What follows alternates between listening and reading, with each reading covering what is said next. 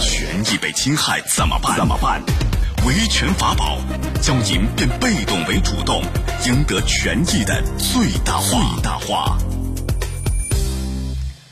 好，接下来我们进入到高爽说法的维权法宝，我是主持人高爽，继续在直播室问候您。陕西西安的张先生啊，在四月初呢，通过那个贝壳的找房平台买了一套二手房。然而就在六月三十号啊，这个房屋的原房主因为一些纠纷，在这个房屋内呢，把人给捅伤致死。而目前这个房子已经被警方给查封，这事儿到底怎么办呢？来，今天我们来讲一讲。邀请到的嘉宾是江苏浩信律师事务所蒋德军律师，蒋律师您好。高强老师好，各位听众朋友下午好，欢迎您做客节目。好，事情是怎么一回事儿？我们一起来听一听。我在四月份的时候，在贝壳找房平台看了一套房子，一百一十七平，一百四十五万。那么在交易的过程中呢，因为我也是第一次买房，根本没有经验，房产证拿拿到之后。他们还有一个七天的交割，在七天的交割的过程中呢，房主在这个房间里面跟别人发生冲突之后，形成了一个刑事案件，警方就把现场查封了，房子已经成为一个凶宅。根据这个交易规则呢，他的交易是没有完成的。按照合同约定，一个是完整的交易流程，不光是拿到房产证，还有一个七天的一个交割时间。我是六月二十五号拿到房产证的，发生刑事案件是六月三十号，七月一号交易关闭，在整个交易的。过程中，首先他没有把这个风险识别出来，因为刚开始交易的时候，虽然说是这个产权是清晰的，但是房主明显有情感上的纠纷，而且找事儿的一方给平台打过电话，给他们中介也打过电话。他这个风险根本就没有跟我说，他们对这个房屋的现状调查的不够清楚。交易的过程中，房主的还变更了姓名。最重要的就是交易结束当天，贝壳没有核实这个实际情况，也没有告知购房者，他就自行关闭了交易流程。对此。贝壳平台合作中介表示，所有手续都办完了，交易已经完成，目前只能协助客户解决。关闭交易这个不是我们私自能做的，它这个都是贝壳网，它有时效的，自动它就生成了。服务的过程算是结束了没？结束了嘛？因为我们给他把所有的手续都办完了，办完了，现在是不是就要等人家那家子搬出来以后，他往进搬嘛？他们双方协商了一个交房时间，在这个交房时间内，前业主的前妻。可能带了几个社会青年跑到家里去闹，发生了这个案件，这属于一个突发事件。现在是我们没有过错，但是我们配合他去跟住建部门，包括贝壳网去协调这个事情，我们也没耽误他。张先生表示，他现在的诉求是希望贝壳平台负起这件事情的责任。好，来，蒋律师，咱先分析一下啊，呃，先等会儿说这个房子的事儿，咱先说一下，因为这里面必定发生一个凶案。那这个原房主啊，在这个房屋内捅伤他人导致死亡，这个涉嫌了刑事犯罪吧？是故意伤害罪，还是有可能故意杀人都有可能啊？从目前的情况来上的话，他应该不是故意要杀人，只是因为发生争执以后啊，可能是故意伤害导致人死亡。啊，一般是怎么量刑？呃，这个一般就是致人死亡的，我们是十年以上有期徒刑、无期徒刑或者是死刑。啊，也有可能是死刑啊。对。而且还有民事赔偿，是吧？这个要赔偿那个就是被捅伤致死的家属啊，等等一些民事赔偿。好，房子到底怎么说？你像张先生这事儿难办了，有点啊。首先呢，他这个张先生和原房主签的那个合同，买卖合同啊，这是一个真实意思表示，而且没有违反法律规定啊，等等。呃，合同应该是有效的，似乎也不符合什么重大误解呀、欺诈呀、胁迫啊等等，好像也不是一个显示公平可以撤销的一个情形，是不是？这个合同对，从表面上来看，确实是没有任何的可以撤销或者是说可以毁约的地方啊。合同有效，也无法去撤销。好，现在最关键的是什么啊？双方已经完成了房屋的过户登记，这房子现在已经是张先生的了吧？因为已经过户过来了嘛，过到张先生名下了。就在最后还要一个尾款交接的时候，出现这样一个凶案。那么这房子是张先生的？对，从登记上来说，房子是张先生的。但是由于这个房子还没有交割，也就是说这个房子还在被这个原房东给实际占有。呃，产权上是张先生的。对，产权上已经变更为张先生了。那法律上就是张先生的，不是吗？可以这么说吗？法律上是张是张先生的，但张先生并没有实际占有。啊，还没有实际占有。所以现在这个问题在这儿哈，你看，呃，有两种观点，咱分析一下到底应该怎么来办。第一个观点认为什么呢？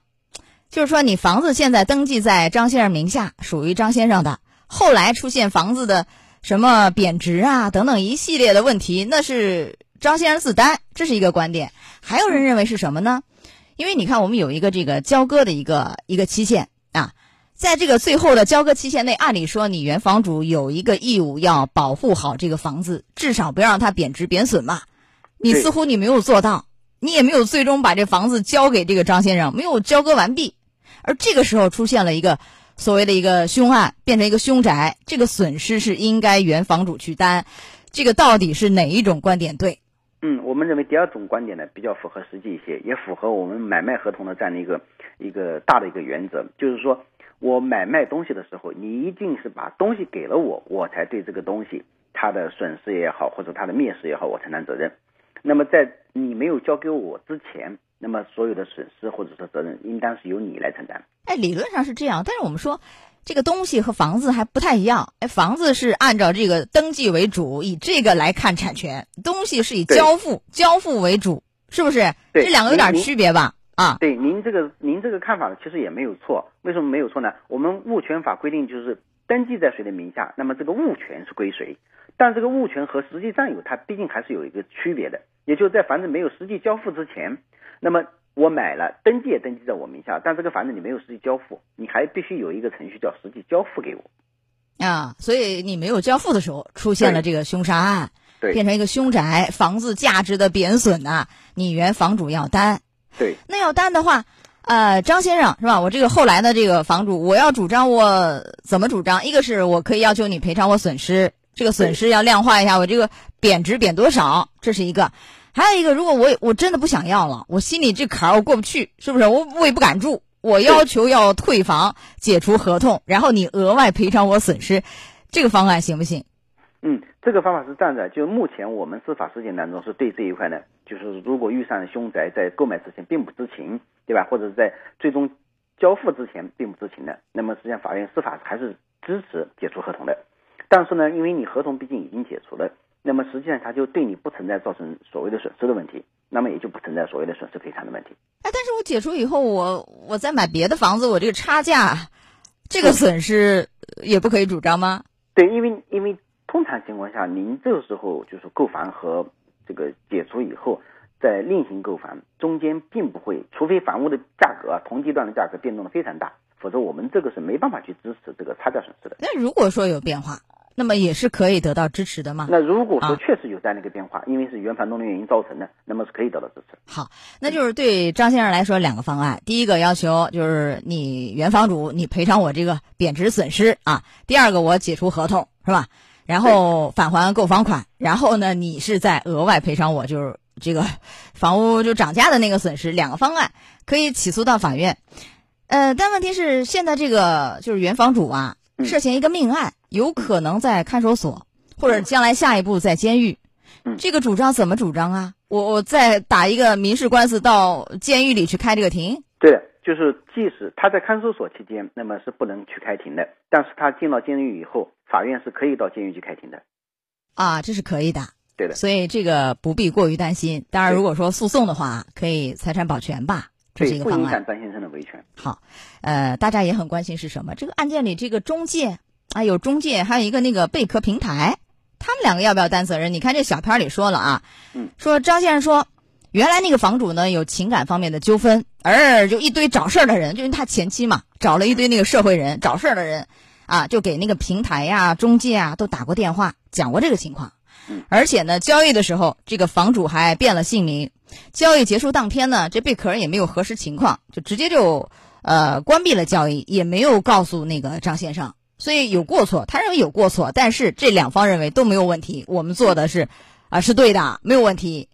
所以张先生觉得你们两个这个平台啊，你们这中介啊在推卸责任，他们两方要不要担责任呢？那我们从网上所能够得到信息来看，那么原房主呢和前妻是离过婚的，双方的协议当中呢是这套房子是归原房主的，也就是说原房主的前妻实际上是没有权利去主张这套房子的这个所谓的权益。那么中介公司呃不去理睬这个原房主这个前妻，然后也没有把这个信息披露给张先生的话，其实对后面的这个命命案或者是说对后面这个事情的话是不存在因果关系的。所以我们认为平台和中介公司呢，其实已经尽到了主要的义务，但是呢，就是最后因为发生了命案的问题，导致了他们在最后的这个交割时候可能会出现一些瑕疵，但他们并不存在过错。有瑕疵要担责任吗？赔偿？呃，这个瑕疵只能说在中介费用方面可能予以适当的减少，但是不会承担赔偿责任。呃，不是一个过错，是一个瑕疵。过错和瑕疵，人们觉得似乎也差不多。您的意思是一个大一点，一个小一点，怎么来理解呀？对这个呢，因为它不存在过错，只是最后因为中介方他可能我要呃给你给您的交易整个过程我进行服务，但是最终这个交割我是没办法服务了。就是他没想到，没想到你们两个有矛盾，因为房子不是你前妻的，是吧？我跟你谈也没用啊，你打电话找我也找不着啊，所以我也没有过多去想。谁会想到会有命案发生？没有，这个不在可以预知的一个范围内，是的，是这意思吧？所以就没有一个提前告知的义务，对吗？对的。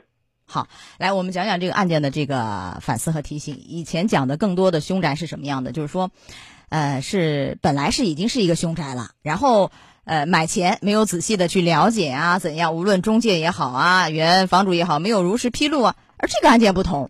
他之前他不是好好的一个房子，就在你过户已经完成，马上要交割的时候，出现了一个凶案。